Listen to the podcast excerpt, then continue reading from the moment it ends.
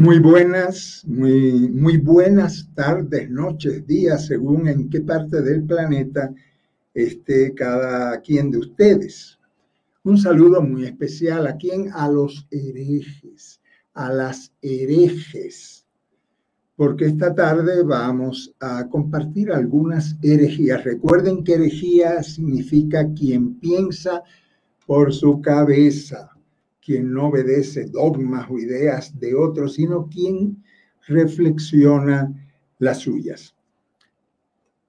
Vean ustedes, y un saludo especial al hereje Jairo Mejía, que allá en Extremadura, España, fue el primero en conectarse. Vean ustedes, un saludo Jairo.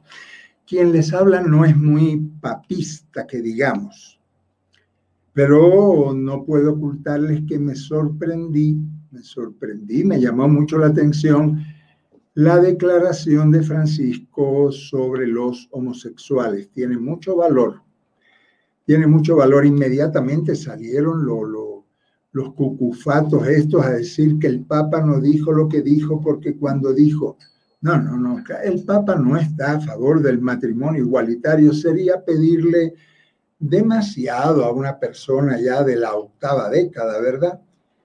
Pero lo que dijo tiene un valor tremendo. ¿Qué dijo Francisco? ¿Qué dijo Francisco? Dijo que se necesita una ley, ley, no un papelito, una ley de unión civil para los homosexuales, para las homosexuales. Repito, el Papa dijo que está a favor de una ley de unión civil ¿Eso es diferente al matrimonio civil? Sí, no, se parece, no es lo mismo, pero es igual. Una ley de unión civil, y añade Francisco, porque tienen que estar cubiertos legalmente. ¿ah? Esas son palabras novedosas en el Vaticano, en ese Vaticano homofóbico repleto de homosexuales, en ese Vaticano esas palabras son sorpresivas, pero ¿saben qué? Lo más sorpresivo de Francisco no fue ni siquiera esas palabras en la entrevista que le hizo el ruso y que salieron en la película Francesco. Lo más sorprendente fue lo que el Papa de su boca le dijo a Juan Carlos Cruz. Primero ponme al Papa, Clarita, para que le veamos bien la cara pero ya pasó el Papa. Vean, ese que está ahí a mano izquierda es Juan Carlos Cruz, un muchacho chileno abusado, violado, abusado por el famoso cura Caradima, que era poco menos que un santo de las grandes élites en Santiago de Chile. Y Juan Carlos Cruz habló con el Papa y escuchen ustedes bien lo que le dijo el Papa. Le dijo, ¿sabes qué, Juan Carlos? Eso no importa. oigan, Dios te hizo así. No el demonio, ni el diablo, ni, ni. Dios te hizo así. Dios te ama así. Repito, Dios te hizo así Dios te ama así, el Papa te ama así, y no tienes que preocuparte por lo que dice la gente. Juan Carlos, no tienes que preocuparte por lo que dice la gente, ni por lo que dice el derecho canónico, ni por lo que dicen los homofóbicos, ni por lo que dicen. Repito, Dios te hizo así. Eso dijo Francisco a Juan Carlos Cruz esa, esa palabra del Papa tiene un valor enorme, pero no porque lo haya dicho el Papa, sino porque es así. Vamos a hablar de la homosexualidad. Hoy vamos a hablar de la homosexualidad en la Biblia. La homosexualidad, cuando yo digo homosexualidad en la Biblia, lo primerísimo que piensan ustedes, ¿qué cosa es? Sodoma y Gomorra. Ahí están viendo ustedes un dibujo de Sodoma y Gomorra. Yo estuve en, Sodoma y Gomorra. Es decir, Sodoma y Gomorra no existen, nunca existieron, sino que ahí en el sur de Israel está el mar muerto con un calor infernal, todo es sal, todo es una cosa muy angustiosa y unos sacerdotes allá por hace unos 3.000 años, 2.700 años, inventaron el mito de Sodoma y Gomorra. Pero curiosamente ese mito de Sodoma y Gomorra nada tiene que ver con la homosexualidad. Nada. El mito de Sodoma y Gomorra, ¿saben a quién condena eh, Dios, Yahvé, en ese mito de Sodoma y Gomorra? A quienes no recibieron a los mensajeros de Dios. Lean Ezequiel, Ezequiel capítulo 16, ahí dice claramente que el pecado de Sodoma y Gomorra no fue ningún pecado sexual, fue la falta de hospitalidad la falta, la avaricia, el no compartir. Ese fue el pecado de Sodoma. No hubo ningún pecado de homosexualidad ni nada de eso. Léanlo, pero no me lo crean a mí. Lean el capítulo 16 de Ezequiel, donde el profeta Ezequiel dice, ¿en qué consistió el pecado de Sodoma y Gomorra? Es curioso, fíjense qué cosa curiosa. En la Biblia hay 37.173, parece un número de lotería, 37.173 versículos. Y apenas seis hablan de algo parecido a la homosexualidad. Sodoma ya se fue para afuera, quedan cinco. En el Levítico, seguramente ustedes recuerdan dos versículos en el libro del Levítico que dicen que hay que matar a los homosexuales, pero tampoco se refiere a los homosexuales. La traducción está pésimamente hecha. La palabra abominación no es homosexualidad. La palabra abominación en el libro del Levítico era que en aquellos tiempos en los templos de los dioses que los israelitas llamaban paganos, había prostitución sagrada y entonces iban los heterosexuales a acostarse con mujeres, con niños, con hombres y con caballos, con todo el mundo. Y esa prostitución sagrada es la que se condena en el libro del Levítico. De los seis, ya me quedan tres solamente. ¿Saben de quién son esas tres citas homofóbicas? ¿Saben de quién? Adivinen, adivinen. Del apóstol Pablo, del apóstol Pablo.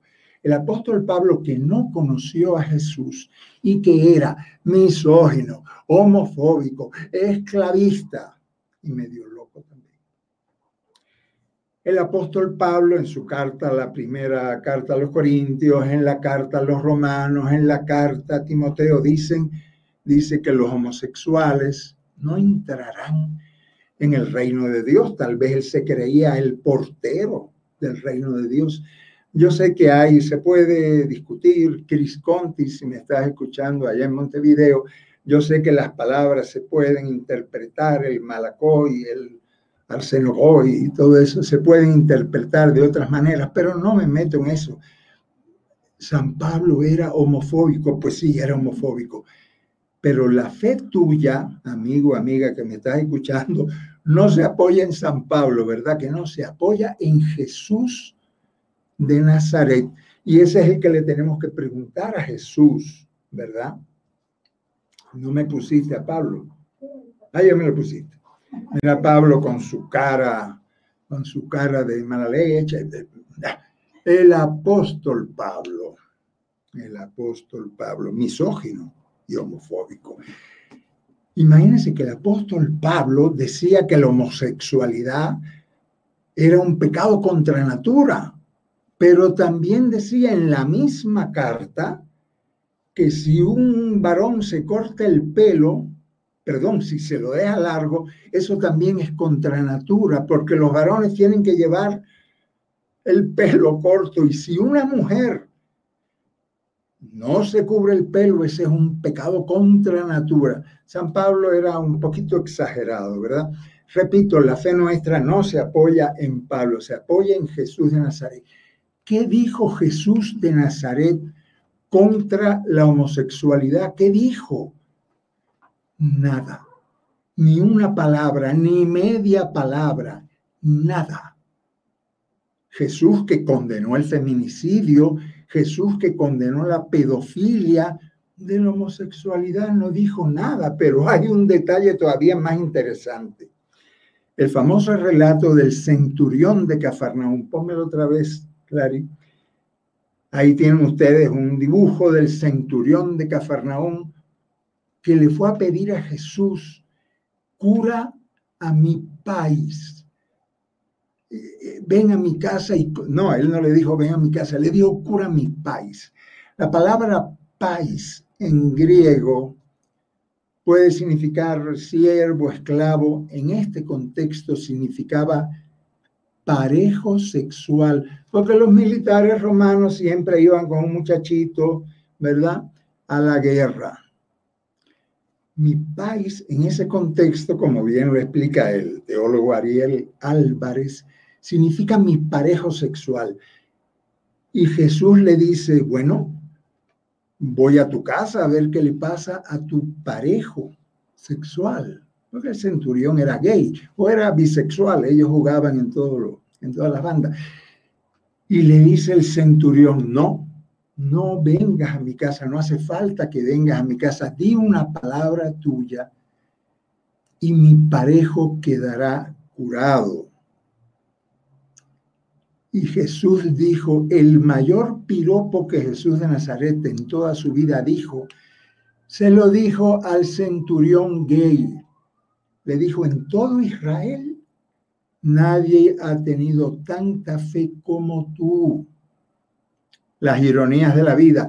Cuando los católicos curchupas, cuando los católicos homofóbicos van a comulgar, repiten la oración de un centurión gay. Señor, no soy digno de que entres en mi casa, pero una palabra tuya bastará para sanar a mi parejo. Así son las cosas. Jesús era inclusivo. Jesús no excluía a nadie. Jesús comía con, con, con los zarrapastrosos, con los pobres, con los amares, con las prostitutas, con, con todo el mundo. Jesús nunca excluyó a un homosexual. Nunca. Le echó el mejor de los piropos, pero ojo, que hay otra palabra de Jesús que es sumamente interesante. Imagínense ustedes, en el sermón del monte, el discurso más, qué sé yo, más solemne de Jesús, ¿saben qué dijo Jesús en ese sermón? Dijo, aquel que le llame raca a su hermano, que lo lleven a los tribunales. Raca significaba en tiempos de Jesús maricón. Raca significa en arameo blandito, mm, blandito, pero era la palabra que se utilizaba despectivamente. La palabra de Jesús es aquel que le llame maricón a su hermano, que lo manden a los tribunales. Ajá, qué bonito. Pero quieren sorprenderse más.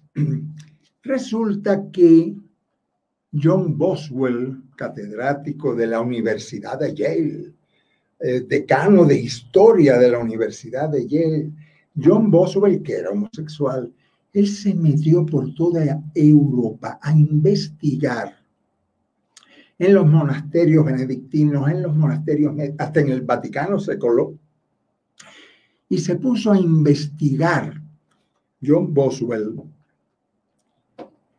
un sorprendente rito que se llamaba adelfopoiesis.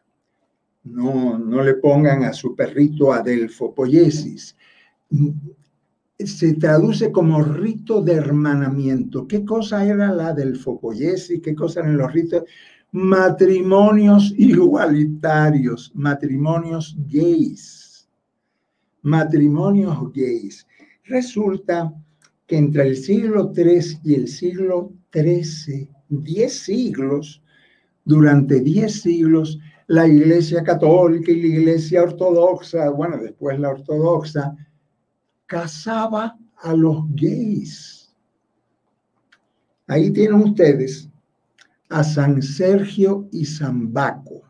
Sergio y Baco eran dos militares gays, una pareja de militares gays, por cierto, muy corajudos, muy, muy estimados por el emperador Maximiano, que se convirtieron al cristianismo y el emperador los mandó a matar, no por ser gays, eso era, él mismo era gay, no, sino por haberse convertido al cristianismo. Y la iglesia de aquel siglo IV, esto ocurrió en el siglo IV, la iglesia del siglo IV los hizo mártires, los hizo santos, San Sergio y San Baco. Ese icono que ven ustedes ahí lo pueden ver en Constantinopla. Hay varias iglesias en Egipto, en Constantinopla, en honor a estos dos santos gays, San Sergio y San Baco. Pero lo más sorprendente, ¿saben qué cosa es? Lo más sorprendente es que en los ritos de hermanamiento se, se bendecía en el nombre de Jesús, en el nombre de San Sergio y San Baco. Y este John Boswell que se metió ahí a buscar, a buscar, a buscar, encontró hasta la oración con la que se bendecían estos matrimonios igualitarios entre el siglo III y el siglo XIII, 13 para España. ¿Quieren oír la oración? ¿Quieren oír la oración? Se la voy a leer. Es sumamente interesante esta oración. Dice la oración que se leía en la del Fopoyesis, en los ritos de hermanamiento entre dos gays. Muy pocas lesbianas eran sobre todo varones gays, porque hasta en eso la iglesia fue machista. Pero bueno, hablemos de lo positivo que eran los ritos de hermanamiento. Escuchen la oración. Oh Dios, que hiciste a la humanidad a tu imagen y semejanza y que aprobaste la unión de tus santos mártires, Sergio y Baco. Bendice ahora a estos servidores. Ahí se leía el nombre de Panchito y, y Juaniquito. ¿ya? Bendice ahora a estos servidores unidos no por la naturaleza, sino por la fidelidad. Permítele, Señor, oigan, Permítele, Señor, amarse uno al otro y poder continuar juntos todos los días de su vida. En el nombre del Padre, del Hijo y del Espíritu Santo. Amén.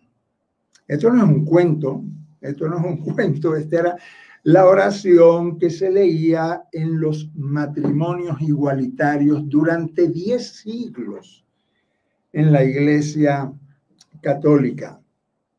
Y con esa del fopoyesis, los, los dos eh, compañeros gays heredaban, tenían derecho hasta a enterrarse juntos. Era una unión civil muy importante, bendecida por la Iglesia Católica.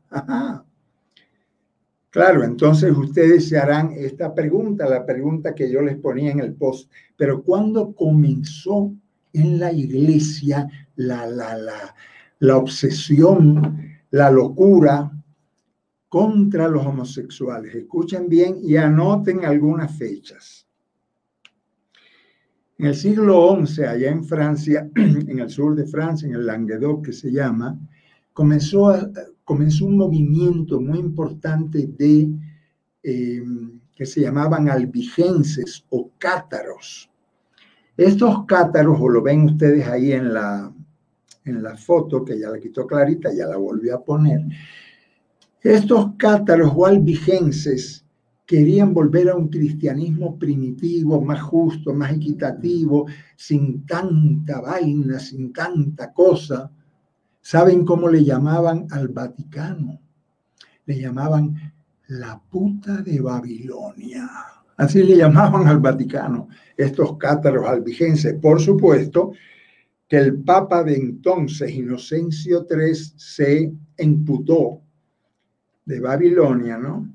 Se, se molestó muchísimo Y en el año, anoten ese año, en el año 1215, Inocencio III, que por cierto era un papa genocida, un canalla, eso era, busquen en, busquen en cualquier dinosaurio, diccionario, quién era el señor Inocencio III, un canalla de cuatro esquinas. Pues este Inocencio III convocó al concilio cuarto de Letrán para salvar la cristiandad y para salvar la cristiandad de las herejías mandó a matar a todos los cátaros, a todos los albigenses, mandó sus ejércitos, porque los papas de entonces tenían ejércitos genocidas, y mandó a matar a todos los cátaros. ¿Con qué acusación? Sodomitas, homosexuales. Los cátaros son sodomitas. Los cátaros no eran ni sodomitas ni nada. Además, la palabra sodomita la inventó Pedro Damián unos cuantos años antes. Los cátaros eran gente buena, gente que estaba buscando un cristianismo más. Inocencio III, tercero, los mandó a matar a todos. Anoten esa fecha terrible del Concilio Cuarto de Letrán, 1215. Pero la cosa fue a peor, porque en el año 1231, 16 años después, otro papa genocida, este se llamaba Gregorio IX, Gregorio IX instaló la Inquisición. El que no crea que fuera de nosotros no hay salvación, yo no quisiera contarles ahora las torturas que le hacían en la Inquisición a los homosexuales. Unas cosas tan horribles que es mejor ni comentarlas, pero léanlas, investiguen. En la Inquisición de Gregorio IX, que se prolongó un siglo, dos siglos, tres siglos, se asesinaron con las peores torturas a los homosexuales el Papa Gregorio, eh, perdón, Inocencio III, para salvar a Francia, ordenó la matanza de los cátaros.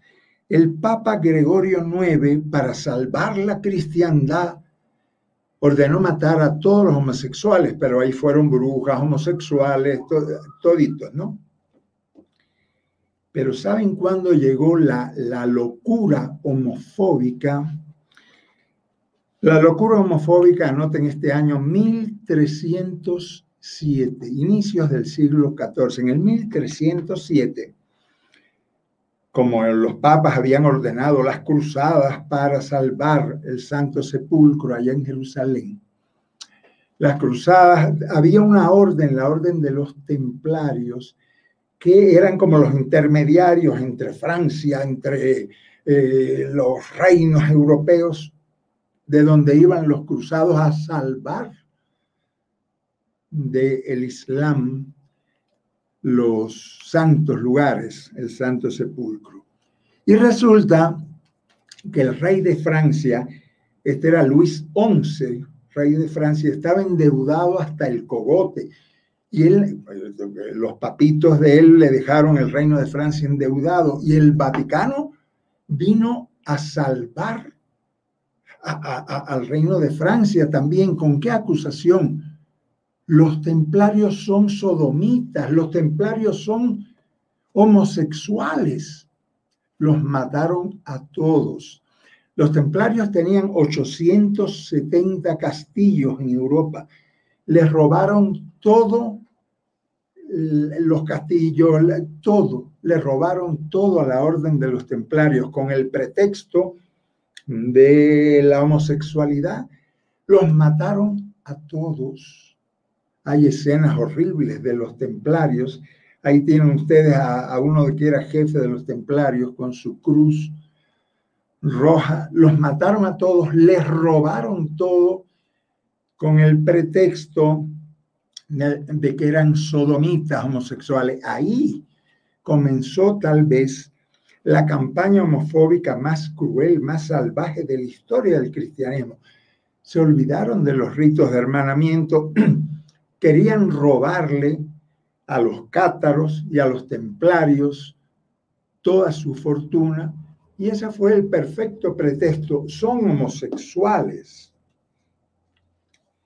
Qué bonito, el Vaticano salvando al reino de Francia, al reino de España, a todos los reinos. Menciona España porque la Inquisición con el ilustre Torquemada fue también allá, a España. En esos tribunales de la Inquisición, los castraban, los empalaban, los cortaban con un serrucho en dos, los apedreaban, los quemaban vivos en la hoguera por el delito de ser homosexuales, naturalmente para robarle las tierras a ellos, a las brujas y a todo el mundo. Anoten esta otra fecha, porque esos inquisidores de España y Portugal llegaron a América Latina. Hay una fecha fatal de la homofobia en América Latina. En el año 1513, anótenlo, 1513, el canalla Vasco Núñez de Balboa, que dicen que él descubrió el Océano Pacífico. Él descubrió Panamá y descubrió el Océano Pacífico. En el Océano Pacífico ya estaban hacía miles de años bañándose los indígenas de nuestras tierras. Pues Vasco Núñez de Balboa encontró en Panamá 40 homosexuales. ¿Saben ustedes qué hizo? Los aperreó. ¿Qué significa aperrear? Perros salvajes. Los comieron, los destrozaron, los sangraron. En el año 1513, con ese genocidio de Vasco Núñez de Balboa, comenzó la homofobia en nuestras tierras, en América Latina y el Caribe, se respetaban, habían homosexuales, bisexuales, transexuales, todos los sexuales, y no pasaba, no pasaba nunca, incluso algunos eh, andróginos eran muy apreciados porque jugaban a dos bases, qué sé yo. Vasco Núñez de Balboa, el asesino en tierras de Panamá en el año 1513. Sería muy larga la historia de la homofobia en, en nuestros países. Recuerden a Hitler, que los metía en manada en, en, los campos, en, los campos de concentración. Vean esa foto terrible, les ponían la seña de ser homosexuales y los gasificaban, los metían en los hornos de gas pero eso fue la Iglesia Católica, el, nazismo. Pero también en Cuba, mi patria, los homosexuales no fueron respetados. Ahí tienen esa foto de Fresa y Chocolate, tal vez una, una de las películas que comenzó a romper la homofobia cubana. Los mandaban para que se hicieran hombrecitos a campos de, a cortar caña para que se hicieran hombrecitos. La homofobia en Cuba duró muchos años y todavía dura. En los países islámicos, ¿qué hablar de los países islámicos donde hay muchos países islámicos que por ser homosexual te condenan a muerte por ser homosexual? Sería larga, larga la historia, pero creo que con estos datos da para ver cuándo comenzó y por qué comenzó la homofobia en la iglesia, como digo, para robarle a los cátaros y a los templarios sus propiedades. Acabo de leer yo este libro. Búsquenlo por ahí, está de bestseller, se llama Sodoma. Lo escribió un periodista, Frederick Martel. Excelente. ¿Saben de qué trata este libro? De la homosexualidad en el Vaticano. En el Vaticano. Es un libro estremecedor. Es un libro estremecedor porque el problema no es que los monseñores en el Vaticano sean homosexuales, que sean lo que quieran. El problema es que son pedófilos, son acosadores, son abusadores. Muchos, muchísimos. Cuando yo estaba leyendo este libro de Sodoma, me encontré en la página lo que son las cosas de la vida. Me encontré en la página 322 la descripción de el cardenal Alfonso López Trujillo, un canalla cardenal colombiano, pero canalla con mayúscula, delatador de curas que después los asesinaban, ladrón, ladrón de joyas, eh, metido con el narcotráfico. Pero menciono esto no por otra cosa, sino que fue Alfonso López Trujillo el que nos condenó a nosotros, el que condenó la serie Un tal Jesús como herética, como blasfema. Y después yo me enteré leyendo este libro de Martel que al señor Alfonso López Trujillo le ponían alfombra roja y quemaban incienso cuando llegaba a Medellín, donde era su, su, su diócesis. En fin, si pueden leer este libro, léanlo, es larguito, pero es estremecedor porque la tesis de Martel, ¿cuál es? Que estos monseñores, estos cardenales, estos obispos, mientras más homofóbicos son en público, más homosexuales son en privado. Y su homofobia, su discurso de homofobia, no es solamente, es solamente la, la, la careta para ocultar su vida privada. Muy interesante, muy interesante. El libro se llama Sodoma. Vamos ya a pasar a las preguntas de ustedes, pero antes de pasar a las preguntas de ustedes, alguno de ustedes se preguntará, pero ven acá, esto que estamos oyendo es, eh, ¿dónde queda el diseño original? Ahora todos los antiderechos están con sus cartelitos de el diseño original. ¿Dónde queda el diseño original? Adán y Eva los creó macho y hembra. Pues no. no nos creó macho y hembra, ¿saben ustedes? La Biblia en eso se equivoca. ¿Dónde queda el diseño original? No existe el diseño original. Vayan, vayan. Yo todavía no he podido ir, pero espero ir a Oslo, en Noruega. Vayan al Museo de Historia Natural de Oslo en ese museo, esa foto que ven ustedes del Museo de Oslo, ahí hay todas las especies. Ahí hay leones gays, ballenas lesbianas, jirafas eh, lesbianas también, los bonobos que le entran a todo, que son bisexuales, trisexuales, caballos, pulpos, peces, arañas. El director del Museo de, Historia Natural de, de Oslo, se llama Meter Bockman. Meter Bockman.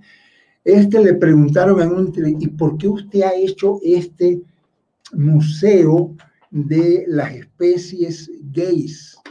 Todas hasta las hormigas, todas las especies animales tienen un 5, un 10, un 15, un 20% de homosexualidad. ¿Y saben lo que respondió Bockman? Él dice, han dicho que la homosexualidad es antinatural, contra natura. En este museo les demuestro que todas las especies animales, todas las especies de mamíferos, tienen un margen importante de homosexualidad. Entonces, si Dios fue el que creó la naturaleza, ¿quién creó a estos? El diablo. ¿Quién, si la naturaleza está llena de homosexuales. ¿Quién los creó? Los creó Dios. Así lo le dijo el Papa a Juan Carlos. Dios te hizo así, ámate así, Dios te quiere así. Vayan, vayan a Oslo y si no pueden ir, busquen en internet para que se sorprendan. Conclusión, hermanos, hermanas, la homosexualidad no es pecado, la homosexualidad no es enfermedad ninguna, ¿verdad? Y yo quiero terminar, vean que tengo una vela prendida. Yo voy a terminar esta charla para que ustedes ahora pregunten,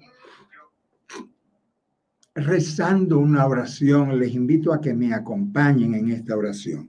Voy a rezar la misma oración que encontró, que encontró John Boswell en los monasterios europeos cuando se bendecían los ritos de hermanamiento.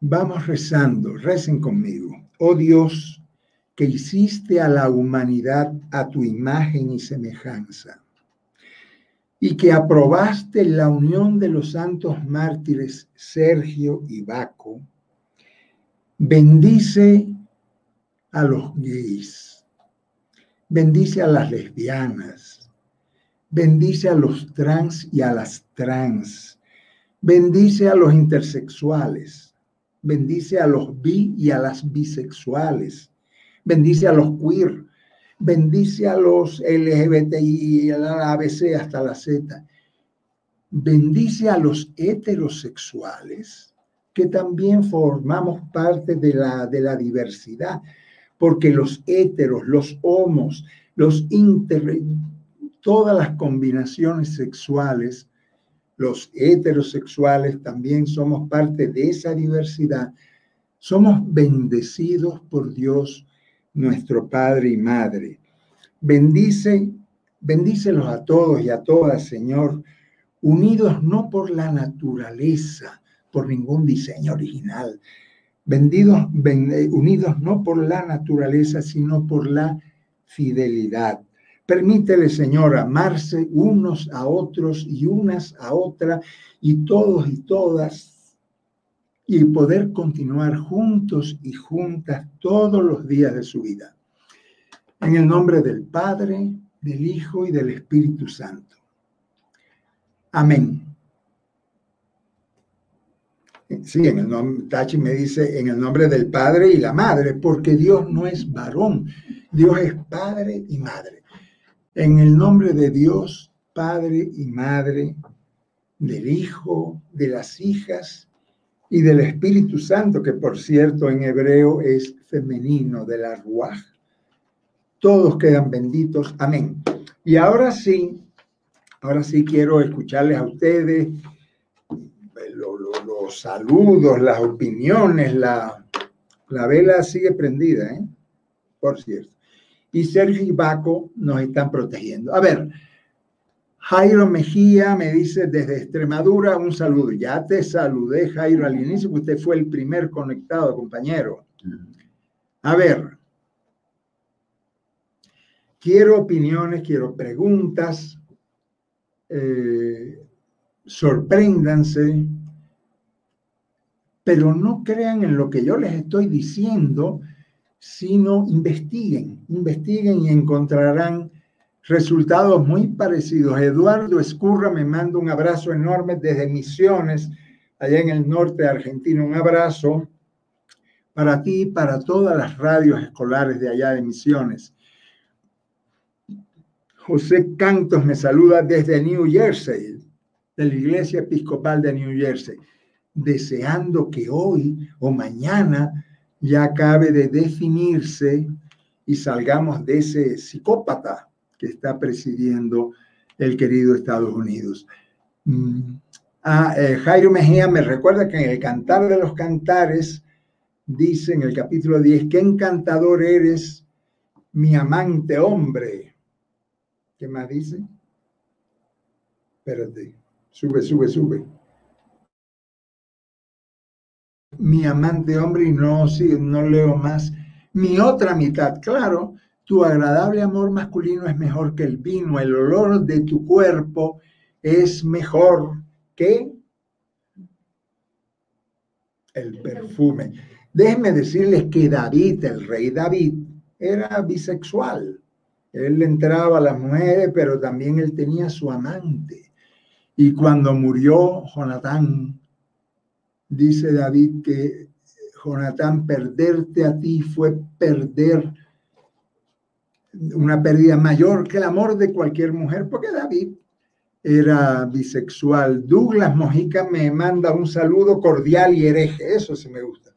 Desde El Salvador, Douglas, un saludo guanaco para ti, hereje también.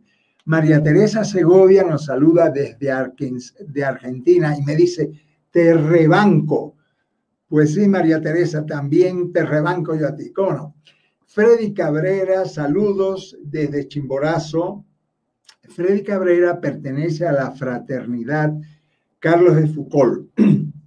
Muchos hermanitos y hermanitas de la fraternidad de Charles de Foucault están conectados y les mando a todos y a todas ellas un saludo, eh, un saludo hereje. Ninfailda Ortega Fernández me saluda desde Cochabamba, Bolivia. Un saludo hasta la Yacta, querida hermana. Hernán Darío Ramírez, eh, un mensaje cancelado. Perdón. Esto no es coronavirus, sino es el frío que está haciendo en Quito. Hijo. Hernán Darío Ramírez, Duque me saluda también desde la fraternidad Carlos de Foucault. Jairo vuelve a insistir, él se ve que está intenso hoy, el amor entre mujeres es honrado en la vida de muchas figuras bíblicas, Ruth y Noemí, que se querían tanto. En realidad no se puede decir que fue una relación lesbiana la de Ruth y Noemí, se querían muchísimo esa, esas mujeres, eran tremendas mujeres, Ruth y Noemí de la Biblia de Jerusalén y de todas las Biblias, Jairo. En todas las Biblias está el relato, el libro de Ruth, de la gran Ruth. Me pregunta cuántos santos y santas hay en la iglesia LGBTI. La verdad que no los he contado, pero comencemos por estos dos que tengo aquí. Con, con Sergio Ibaco. María Teresa dice que es un placer escucharme Quiero escucharte entonces a ti, María Teresa, para sentir el mismo placer. Katy Vera me dice saludos, gracias por el espacio de aprendizaje. Pero es un aprendizaje colectivo. Yo quiero que opinen, no solo que saluden. Sube, María Teresa ya salió. Qué bueno eso de, no es por la sino por la fidelidad. Claro que sí, por el amor, por el amor. Porque el diseño original no es genitalidad. Ese no es el diseño original. El diseño original no es un pene y una vagina. Por favor, el diseño original de Jesús es el amor. Y donde hay amor, basta. Donde hay amor, basta. Em, sube a Jairo, que ya Jairo salió mucho. Quiero otros nombres. Que Jairo esté intenso hoy. Sigue. Desde Extremadura. Tamara Isabel Estrella Cisneros, seguro fue la iglesia la que implantó la idea de, de que es una enfermedad. Algo peor, la iglesia implantó la idea de que era un pecado y que era el peor de los pecados. Le puso un apellido a ese pecado, el pecado nefando, el pecado más horripilante. Pero qué cosa tan curiosa, Jesús de Nazaret nunca dijo nada de ese pecado nefando, se le olvidó. Como les decía, en los 37 mil versículos de la Biblia, apenas tres frasecitas de Pablo y Jesús nunca dijo una palabra sobre ese pecado nefando. La iglesia inventó lo del pecado nefando, lo de la enfermedad, lo de antinatura, Pedro Damián, que era un monje benedictino un poco especial, no quiero hablar mal de él, fue el que se inventó la vaina de sodomitas, qué barbaridad. Y en Sodoma no pasó ningún pecado homosexual, ninguno. Eh, Freddy Cabrera insiste, gracias por compartir. Solamente la verdad nos permitirá construir el reino de Dios. Claro que sí, y el reino de Dios no se apoya en ninguna frase del Levítico, ni en Sodoma, ni en Gomorra, ni en frases de Pablo en los Corintios. No, no, no.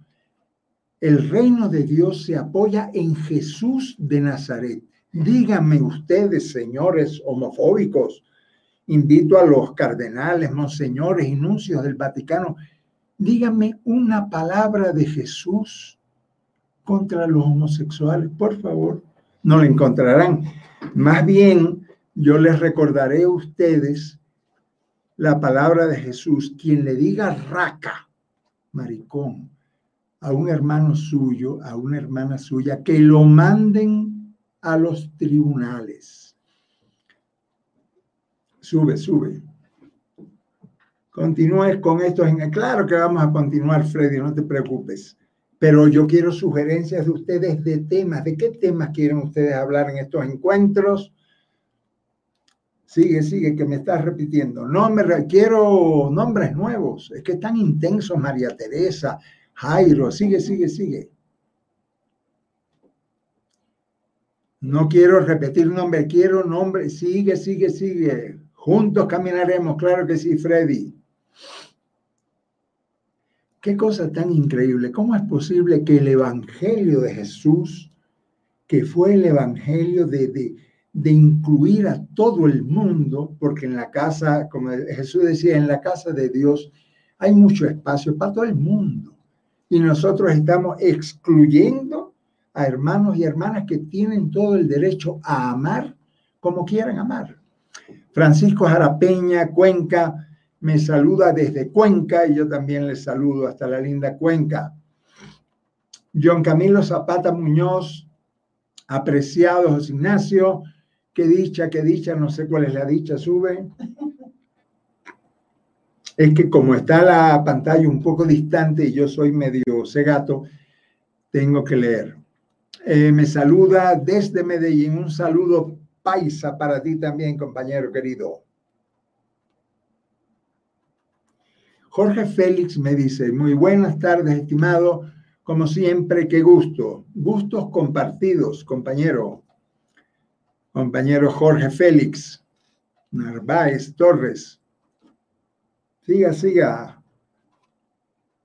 Tenemos muchos saludos, pero yo quiero opiniones, yo quiero preguntas. Nico Mamani Roca Roque me dice, buenas tardes, saludos desde Tacna, ya estamos atentos. Un saludo peruano para, para el compañero Nico. Ismael Dumas me dice, homosexual el rey David. No, no, no. El rey David era bisexual. Él fue el que le echó el ojo a, a Betsabé cuando se estaba bañando desnuda se metió con, con Betsabé, embarazó a Betsabé y para quitarse al marido a Urias de encima lo mandó al primer eh, al frente de guerra para que lo mataran. Lo mataran, lo mataron y él se quedó con Betsabé. Les cuento que el rey David, que eso es un asesinato lo que hizo, lo hicieron santo. Hay un día, no me recuerdo cuál, que es San David. Huguet, saludos desde Oaxaca, saludos hasta la hermosísima y querida tierra oaxaqueña, hermano. Gabriel Arcángel Maciel Portillo me dice, vos también estás interpretando, claro que sí, y la, el deber de cualquier teólogo, bueno, yo saqué mi titulito de teología, es interpretar, porque yo no estudié 13 años para leer la Biblia, ¿verdad? Claro que leí la Biblia al derecho y al revés, pero ahora tenemos que interpretar, conocer los géneros literarios, interpretar lo que quiso decir eh, las palabras que están en la Biblia. Pero hay algunas que no hay que interpretar mucho. Por ejemplo, el mito, porque es un mito inventado, de Sodoma y Gomorra, Solamente hay que leer la interpretación que hace el profeta Ezequiel del verdadero pecado de Sodoma. Dani Ariel, muy atento desde Buenos Aires. Pues aquí estamos también muy atentos desde Quito. Dice Jorge Félix, pero en la Biblia, en el Nuevo Testamento, el apóstol Pablo tiene una gran importancia en sus cartas, claro, consejos, recomendaciones de convivencia y se sobreentiende que es inspirado por Dios. Y Jesús, espérate que aquí hay que decir una cosa. ¿Qué cosa es ser inspirado por Dios? ¿Todo lo que está escrito en la Biblia está inspirado por Dios? ¿Seguro?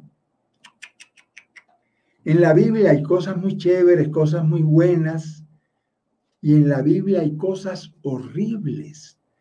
Lee, por favor, lee el capítulo 31 del libro de los números, donde se describe un genocidio horrendo contra los habitantes de Madián que Moisés mandó a degollar a mujeres, a niños, a niñas, hasta, lo, hasta las ovejas las degollaron y robarse todo el oro y la plata. Y dice Moisés, las niñas vírgenes no las maten.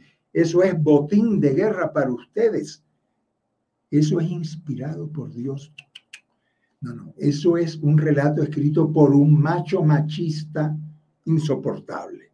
Entonces, en las cartas de Pablo hay cosas muy lindas. Ustedes estarán recordando el himno al amor de Pablo, qué chévere. Pero en las cartas de Pablo hay cosas horribles que no están inspiradas por Dios, que están inspiradas por la mente misógina, homofóbica, esclavista de Pablo de Tarso. Digo esclavista porque imagínense que Pablo le dijo a los esclavos que obedecieran a sus amos, a sus amos que los torturaban, que los latillaban, que, dice Pablo, obedezcan a sus amos como a Cristo. Eso es inspirado por Dios, por favor. Norberto Pirela dice blasfemia, claro que sí. Bueno, como a Jesús le llamaron también blasfemia, blasfemo, no me preocupa, hermano, que me llames blasfemo. Entonces estamos en el mismo club de Jesús de Nazaret que le llamaron blasfemo por defender a todos los excluidos, a todas las humilladas de este mundo. Saludos de Irapuato, México. Rita Alexandra Redwood Gómez. Es horrible ver los castigos hacia los homosexuales, castigos injustos, castigos inmundos. Lean, lean. Lean, eh, por ejemplo, Eslava Galán tiene un libro, el español Eslava Galán, un gran historiador, tiene un libro describiendo las torturas de la Inquisición, las torturas que le hacían a las mujeres, llamadas brujas, y hoy día decirte bruja es un piropo, hija, porque eran las brujas las que criticaron ese absurdo sistema de control eclesiástico. Las torturas a los homosexuales. Estuvimos, Tachi, mi compañero y yo, en Cartagena de Indias hace un año, ¿te acuerdas, Berta? Donde vimos el horno donde quemaban vivos a brujas y a homosexuales. En nombre de Jesús de Nazaret, por favor. Jorge Félix dice, yo creo en un Dios de amor. Yo soy católico, pero respeto todas las religiones. Yo también, yo respeto todas las religiones que respeten los derechos humanos. Si una religión no respeta los derechos humanos, yo no la respeto. Una religión homofóbica no merece respeto, merece desprecio. Si usted es homofóbico, hermano, usted no es seguidor del camino de Jesús de Nazaret. Usted tiene que revisarse. No creo que solo los que, los que creen en Jesús se salvan, por supuesto que no. Si solamente se salvan quienes creen en Jesús, imagínate, en la humanidad ahora hay 7.500 millones, apenas hay un mil millones de, de creyentes, de cristianos, mejor dicho, que la mayoría de la humanidad no se salva. Ah, no me diga. Jesús, eh, ay Dios santo, eh, pasaría, ¿qué pasaría con los budistas, con los musulmanes? Dios es uno universal para todos. Claro que sí. Hay un solo Dios, diosa, un solo Dios. Jesús nos dijo, hay un Dios que es papá y mamá. Y Dios que es papá y mamá Fíjate la parábola que puso Jesús, la parábola del buen ateo. El samaritano eran los ateos. El buen ateo no se salvó, pero sí Jesús lo puso de ejemplo de salvación. Y al cinturón, al centurión, al cinturón, al centurión gay también. Lore de Mar me dice, muy buena, Jesús dijo a los egoístas que acusaron a los de Sodoma y Gomorra de homosexual, justificando el abuso de los menores. No, no entiendo mucho, Lore, lo que me estás diciendo, pero bueno, dos menores de edad que cometió Lot con sus... Un poco enredado el comentario y yo no lo puedo leer de seguido. No importa, mira, Jesús condenó la pedofilia dijo a quien le haga eso a un niño, a una niña, que le amarren al cuello una piedra y lo tiren al mar. Eso fue lo que dijo Jesús. El Vaticano sería interesante que leyera nuevamente ese verso del Evangelio donde Jesús dice, el que abuse de un niño, el que abuse de una niña, que le amarren una piedra de molino y la arrojen, lo arrojen al mar. El mar está lleno, estaría lleno de curitas pedófilos. Jesús dijo, eh, criticó el feminicidio, aquella adúltera que la iban a matar y Jesús condenó el feminicidio. En México hay 10 mujeres asesinadas cada día. Aquí en Ecuador ya va una por día, ese es el promedio, una por día, una guerra contra las mujeres. Y esos machos machotes seguramente van a la iglesia y se persignan y se dan golpes de pecho, sí, sí. Eh, me dice, estimado Ignacio, no sé si es solo la Iglesia Católica que en nombre de Dios cometió... No, no, no, no. Los católicos, Lutero y los protestantes, pero si en Alemania, en la Alemania de la Reforma, fue donde floreció más la quema de brujas no fue en España, curiosamente, fue en Alemania, fue en los Países Bajos. Ahí quemaban mujeres por docenas para acabar más pronto con la brujería. No, no, fueron los católicos, fueron los protestantes, fueron los, son los islámicos. Por eso, repito, toda religión que violente los derechos humanos no es religión, es... Eh, es basura. Si la religión suya desprecia a las personas que tienen una orientación sexual diferente a la tuya, hermanito, oye lo que dice Jesús, que te lleven a los tribunales, que te lleven a los... Eso es palabra, esa sí es palabra de Dios. Fiorella Geo, felicitaciones, gracias por compartir este tema tan importante. Cómo no, Fiorella, con ese lindo nombre también te felicito yo a ti. Claudia Carballo, Claudia querida en Argentina, como siempre, aportando datos históricos para que cada cual saque sus conclusiones. No queremos convencer a nadie. Si usted es homofóbico, hijo, que Dios te perdone y te ayude, ¿verdad? Si usted quiere seguir despreciando, a los homosexuales, mandando a sus hijos a clínicas de de deshomosexualización, que Dios te perdone. Estudien, no crean lo que yo digo. No, no, no, no, no, no. Si usted cree lo que yo digo, usted no es hereje. Estamos haciendo una familia de herejes, de gente que piensa por su cabeza. Entonces, no crea por lo que yo digo, investigue, metas en internet, averigüe qué pasó con los templarios, averigüe qué pasó con los cátaros, que los asesinaron Los acusaban de homosexuales y saben, no, no les cuento porque es muy, muy terrible cómo asesinaron a los cátaros allá en el siglo XII. Lore de Mar me dice, pregúntale a los religiosos por qué justifican que Lot, ah, que Lot se acostó con sus dos hijas. En realidad fueron las dos hijas las que dice el mito que se acostaron con Lot, que lo emborracharon y se acostaron con él, porque como Dios había matado a todo el mundo, ya no habían varones. El único varón que había quedado cerca de Sodoma era Lot, el mismo Lot, porque la mujer de Lot la convirtieron en estatua de sal. Las dos hijas de Lot salieron con Lot a una cueva, emborracharon a su papi, se acostaron con él para tener descendencia. Es un mito, nada de eso existió. Es un mito, es un cuento y que si el diseño inteligente que hablan justifica acostarse con el padre de un, ah, claro, sí, es verdad. Es interesante lo que dice Lora. Lore, porque entonces el diseño, como ellos creen que es macho y hembra los creó, y como ya no habían machos, entonces las hijas cometieron incesto con su padre, primero lo emborracharon y después se acostaron con él y salieron preñadas de su padre para que continuara la humanidad. Por cierto, eso es inspirado por Dios Esos cuentos horribles son horribles.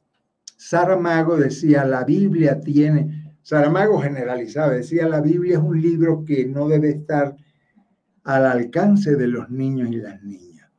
Claro que no, en la Biblia hay cosas muy lindas, hay textos muy hermosos, sobre todo las parábolas de Jesús, donde comparaba a Dios con una mujer, con una panadera, con una novia, las parábolas hermosísimas de Jesús. Pero en la Biblia hay cosas horribles, ¿verdad? Cristian Landazuri me dice, ¿considera usted que las religiones se adaptan a las circunstancias con el fin de no decaer, como vemos ahora con las declaraciones del Papa? Pues la verdad que la Iglesia Católica y la Iglesia, eso, y las iglesias, las iglesias se han acomodado mucho, claro, a las circunstancias, al negocio. ¿Por qué Lutero rompió con la Iglesia de Roma, con la Iglesia Católica? Por las indulgencias, el negocio más repugnante que se ha inventado en este planeta Tierra. Claro que se acomodan, pero Déjame decirte que las palabras de Francisco ahora a mí me sorprendieron. Yo no soy, como les decía, papista, pero las palabras de Francisco donde dice que se necesita una ley de unión civil, repito, una ley de unión civil. Aquí en Ecuador, gracias a Dios, se aprobó el matrimonio igualitario, gracias a Dios, por un voto se ganó. Esperamos que no lo tumben los antiderechos pero hay muchos países que todavía dicen eso es una, es una cuestión de derecho. Todo ser humano tiene derecho a casarse, a vivir junto con quien le dé la gana, mientras no cometa eh, un agravio, una cosa, un daño contra terceros. El amor, la unión civil no tiene sexo, es unión civil.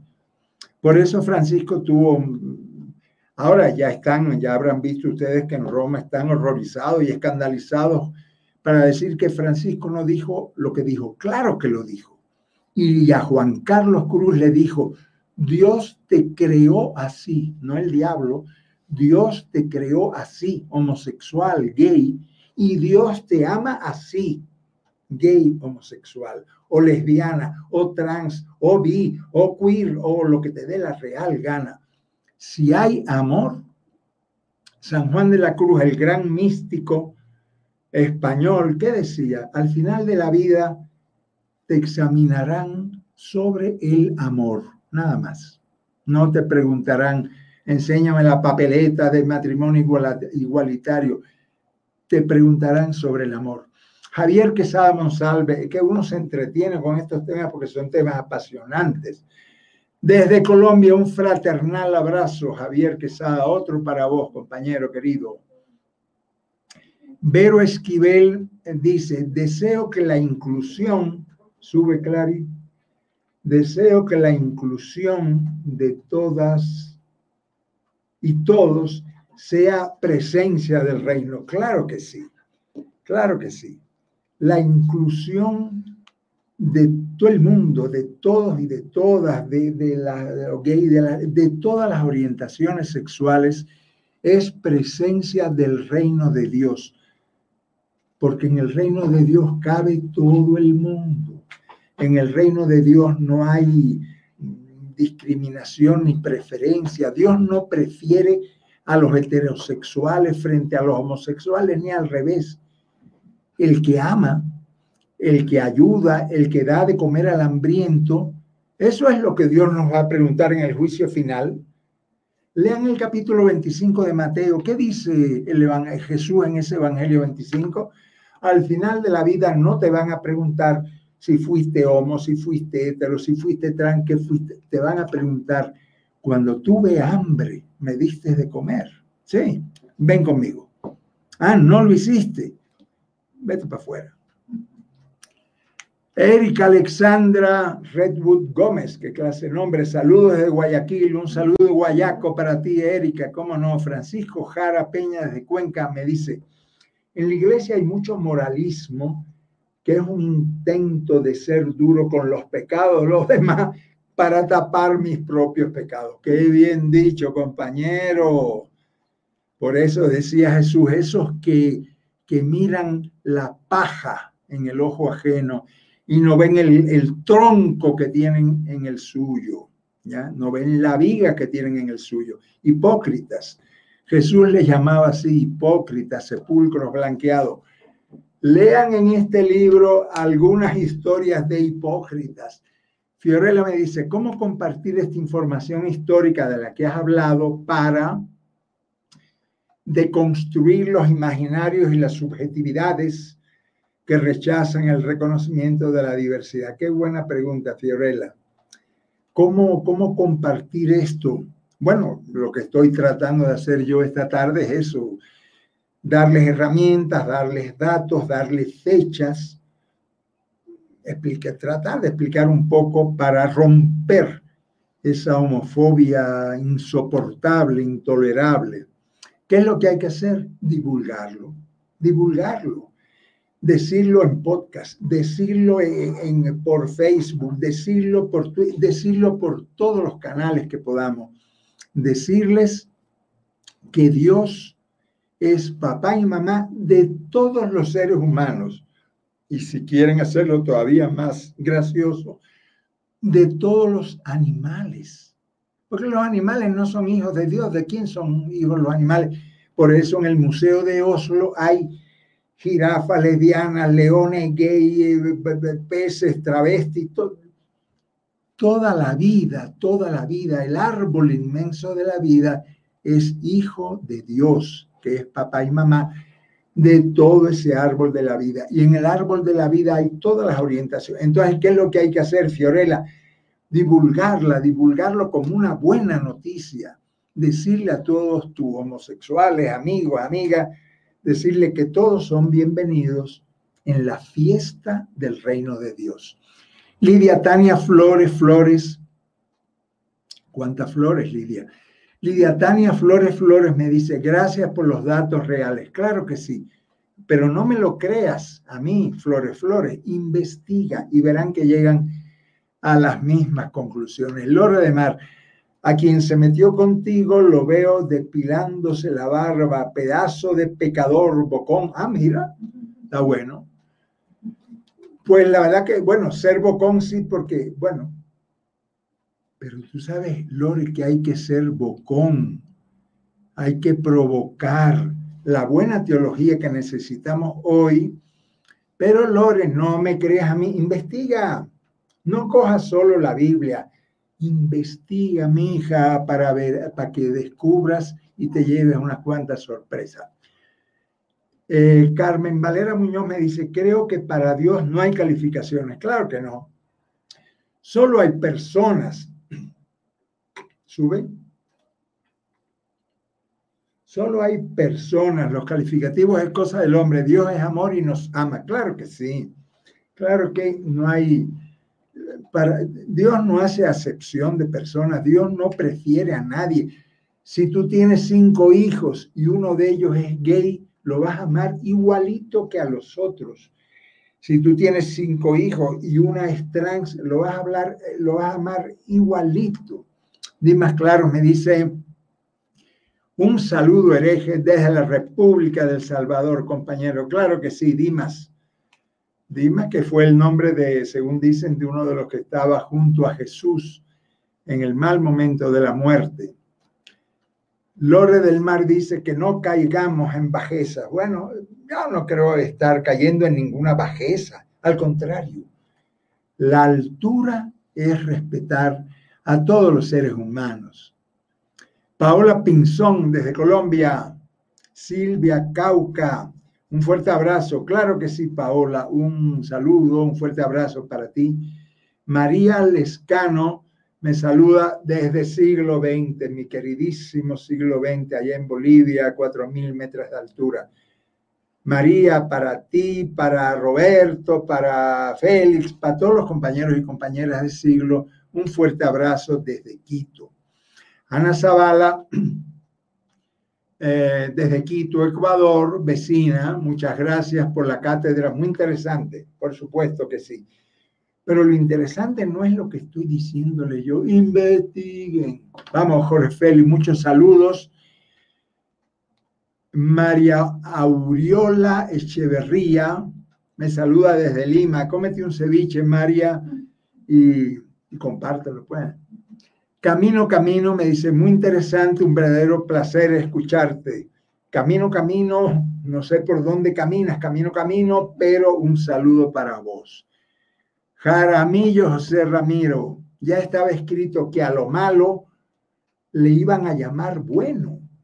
La Biblia se confirma contigo. Dios tenga misericordia de tu alma. Sí, de mi alma y de mi cuerpo, porque si solo tiene de mi alma, estoy eh, Dios va a tener, claro, misericordia de mí, de Tachi, de Clarita, de todos los herejes, porque cada vez somos más herejes, mujeres y hombres que queremos buscar con libertad la verdad.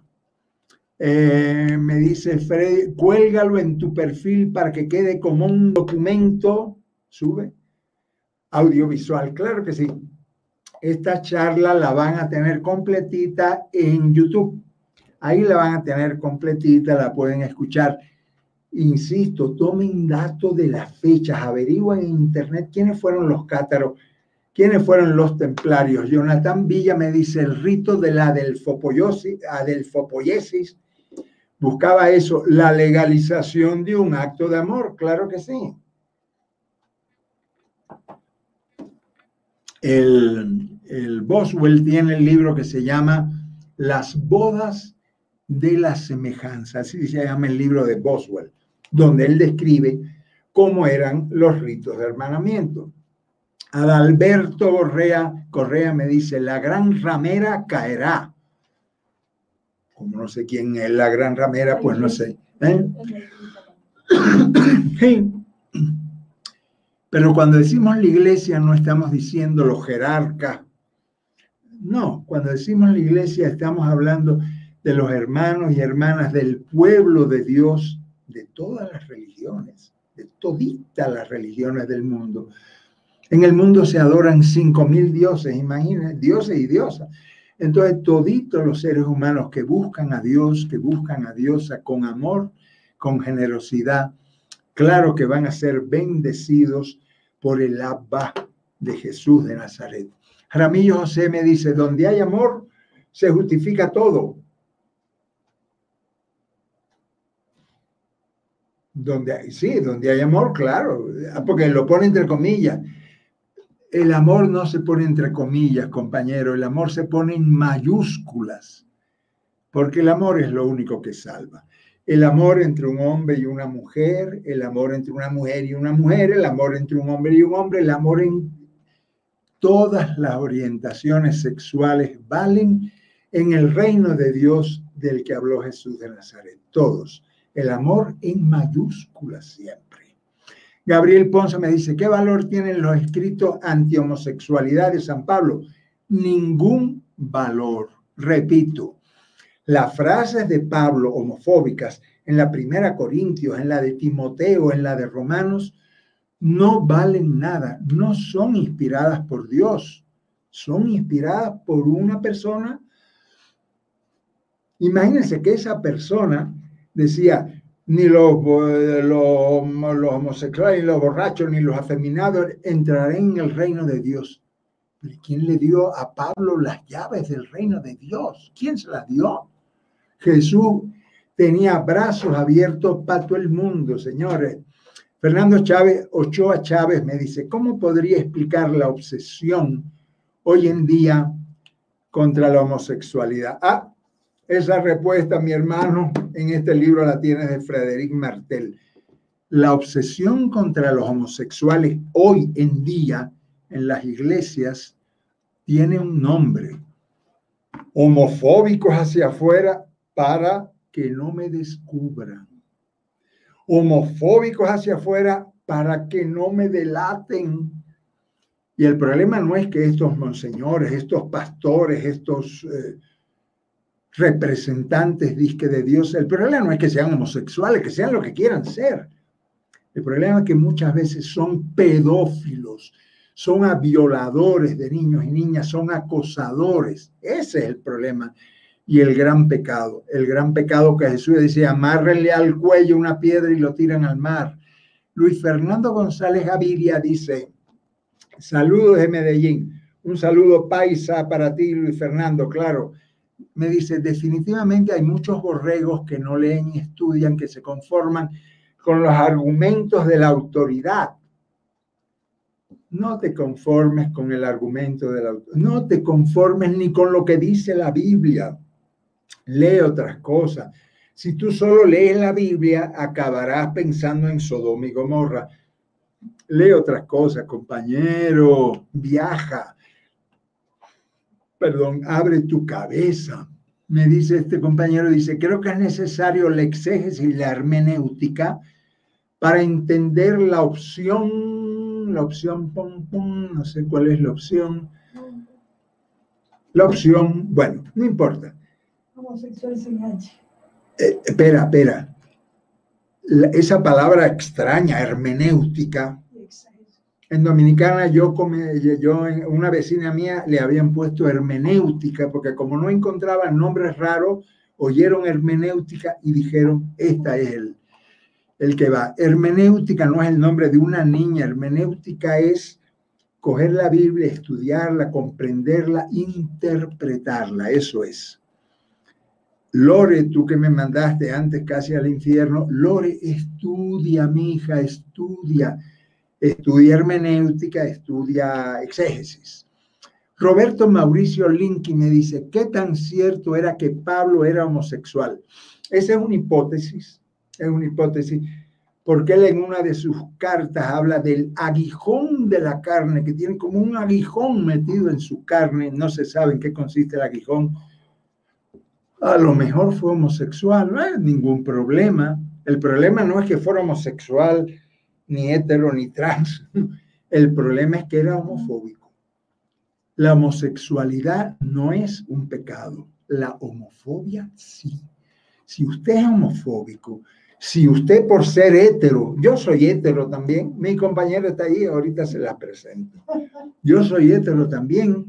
El problema no es ni ser hetero ni ser homo, sino despreciar a quienes son diferentes a ti. Si usted desprecia a quienes son diferentes, mi hermano, mi hermanita, usted está en problemas en el reino de Dios, porque en el reino de Dios todos caben, todas caben, toditos caben. Jorge Luis Bartra me dice Amasifuen.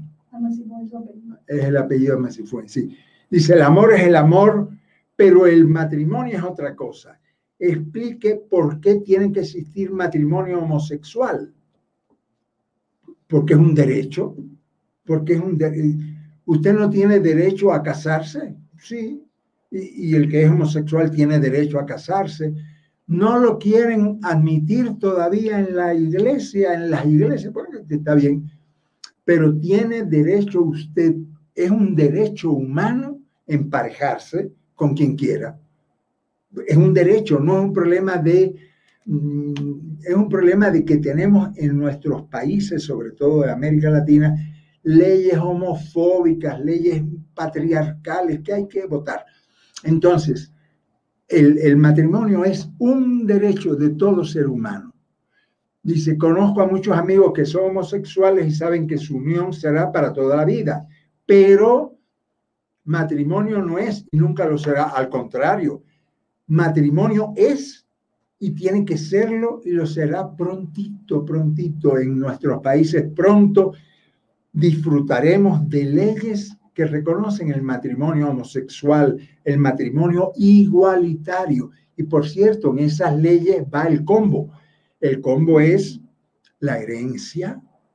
¿Saben por qué hay algunos que no quieren matrimonio homosexual? Porque cuando se muere un parejo gay, la familia del otro quiere quedarse con la platita en el matrimonio igualitario va la herencia, el derecho a la herencia, va el derecho a la seguridad social, va el derecho a la adopción de niños y niñas, repito, un matrimonio gay, un matrimonio de lesbianas, tiene todo el derecho del mundo a adoptar niños, niñas. La homosexualidad no se contagia, hermano querido. Lo que se contagia es el coronavirus, pero la homosexualidad no se contagia. Un matrimonio homosexual igualitario tiene todo el derecho a adoptar, incluso en los ritos de hermanamiento, los enterraban juntitos para que estén juntos en vida y juntos en muerte. Sería genial, dice Fiorella, que hablara sobre la persecución de las brujas en las próximas sesiones. Claro que hay que hablar de la persecución de las brujas, de, de una iglesia y de unos estados-nación misóginos. Vi el otro día una, foto tan linda, una muchacha joven de espaldas y en su espalda desnuda tenía esta frase, somos las nietas de las brujas que no pudiste quemar. Qué linda frase. Somos las nietas de las brujas que no pudiste quemar. A mí es el que me están quemando. Clara me manda que pocos minutos más te obedeceré. Pero antes voy a leer, tengo unos minutillos ya para acabar. José Espinal me dice, ha llegado el tiempo de desaprender lo que se enseñó sin tomar en cuenta a las personas de la periferia social. Me gusta tu opinión, pero los homosexuales no están en ninguna periferia. Los hemos votado nosotros a la periferia. En el centro de la humanidad está toda la diversidad. Y en la diversidad están los homos, los heteros, como seguramente tú o como yo, los trans, los los inter, Igual que en el Museo de Historia Natural de Oslo, están todas las especies animales con todas sus orientaciones. Y qué lindo es que haya matrimonios igualitarios, qué lindo es que haya diversidad sexual, si en la diversidad está el gusto, papito, en la diferencia está lo bueno de esta vida. Si todos fuéramos héteros, qué aburrimiento. Si todos fuéramos homos, qué aburrimiento. ¿ya? Lo lindo es que haya una diversidad sexual. Fernando Ortiz me saluda desde Chile, pues un saludo hasta ese Chile que está demostrando gran ciudadanía en las protestas contra ese verdugo que les gobierna, ese piñera verdugo que les gobierna, pero la resistencia chilena es más fuerte que él. Mario Salguero me dice, la homosexualidad se toma como antinatural porque no hay reproducción humana podría a San Agustín, que era después que él las corrió toditas de burdel en burdel, le dio el moralismo, ¿no? San Agustín decía que solamente se permite el sexo para la reproducción. ¿Ah? Él primero corrió bastante sin reproducir nada, ¿verdad? Entonces, varios eh, misóginos de estos decían que el sexo solo para la reproducción. ¿Quién dijo eso? Si el sexo es para el placer, papito. El sexo, ¿saben quién nos enseña esto? Nuestros primos hermanos. Nuestros primos hermanos son los chimpancés chiquititos, los bonobos. Los chimpancés chiquititos, llamados bonobos, búsquenle la foto que son muy lindos. Bueno, no son tan lindos, pero los bonobos nos enseñan el sexo para el placer. ¿Saben qué hacen? Cuando en la comunidad de bonobos se arma un lío, un pleito, que lo suelen armar los machos, las hembras cogen con todo, cogen uno con otro, todo, el mundo se arma, se arma ahí una melcocha y la comunidad queda tranquila y desahogada. Qué lindo ejemplo nos dan los bonobos que no aman la guerra, sino la paz. Y sobre todo las bonobas, que son las que propician esa especie de, de, orgía y les va de lo más bien. El sexo es para el placer, el sexo es para, para vivir más felices. ¿Quién le dio a usted su pene? ¿Quién le dio a usted su vagina? ¿Quién le dio a usted su, su sexualidad? El diablo. se la dio Dios. Pues hermano, aproveche lo que Dios le dio. Disfrute la vida, sea feliz sin hacerle daño a nadie, sin hacerle daño a nadie. Si usted disfruta su sexualidad sin hacerle daño a nadie, usted será feliz. Luis Fernando González me dice, me gustaría que nos regalaras una reflexión de la escatología. Bueno, ese es otro. No le pongan a su hija escatología porque son capaces. En Manabí son capaces. Sobre el escatología, sí, porque en Manabí tienen los nombres más raros, aquí en Ecuador, pero no solo en Ecuador. Lo que pasa es que la etimología de escatología no es muy linda. Hay que hablar de escatología, claro que sí. Hay que hablar del fin de los tiempos. Hay que hablar de, de cuál es el examen que nuestro papito Dios nos va a hacer al final de la vida. Fiorella me saluda desde Huancayo. Fernando Ochoa, a ver qué me dice Fernando Ochoa. En Puebla, México, se acaban de aprobar. Sube. Pues un aplauso para Puebla en México que acaba de aprobar, no lo sabía, el matrimonio igualitario. ¡Qué maravilla! Todos somos iguales, todas somos iguales y tenemos el mismo derecho a casarnos. Lo dijo el Papa. ¿ah? Ahora a mí cuando me vienen con cosas de... Lo dijo Francisco. Así que el Papa dijo una ley de unión civil. Así que lo dijo el Papa. Me asombra la obsesión de los pro familia, claro, por evitar este derecho. ¿Sabes lo que pasa? que los llamados pro vida, que son pro muerte, los llamados, los antiderechos, necesitan controlar la sociedad. ¿Cómo la controlan? Controlando los cuerpos, los cuerpos de las mujeres, los cuerpos de los varones, los cuerpos de... Ellos quieren controlar la sociedad controlando los cuerpos, pero a esos antiderechos le hacemos así, nos burlamos de su puritanismo y de su mojigatería. Salvador Hernández dice, tiene bases y fundamentos bíblicos el Vaticano para decir no a los sacerdotes casados. No tiene ninguna base, hermano. Si la ley, la ley del celibato es por dinero, la razón de la ley del celibato es prohibir el matrimonio para defender el patrimonio. ¿Tiene alguna base para negar el sacramento? No, Fíjate que durante 10 siglos, estamos en el siglo XXI, pues desde el siglo III hasta el siglo XIII se cuentan 10 siglos antes que comenzaran a matar a los cátaros y a los templarios y a todo el mundo, hacían matrimonios igualitarios. No lo hacía el poder civil, lo hacía la iglesia católica en nombre de Sergio y Baco. Busquen a estos mártires gays en el Internet. Carmen Valera me dice, ¿cuánto me alegro de oírle hablar tan claro? Sobre todo la diferencia de Pablo y de Jesús de Nazaret. Pablo tiene cartas tóxicas y Jesús de Nazaret tiene la alegría de la buena noticia. Pablo tiene algunas cosas chéveres, por supuesto que sí. Otro día vamos a hablar de Pablo. ¿Saben qué? porque a Pablo se le zafó un tornillo cuando comenzó con la cruz y la sangre que nos salva. Todo ese lío de Pablo, vamos a hablarlo, otro día vamos a hablar de eso, que no tiene nada que ver con el mensaje de Jesús. Eh, ¿Qué opina de.? No he visto esa película del cuerpo de Cristo, no la he visto. Voy a verla, Gabriel, a ver qué, qué te respondo.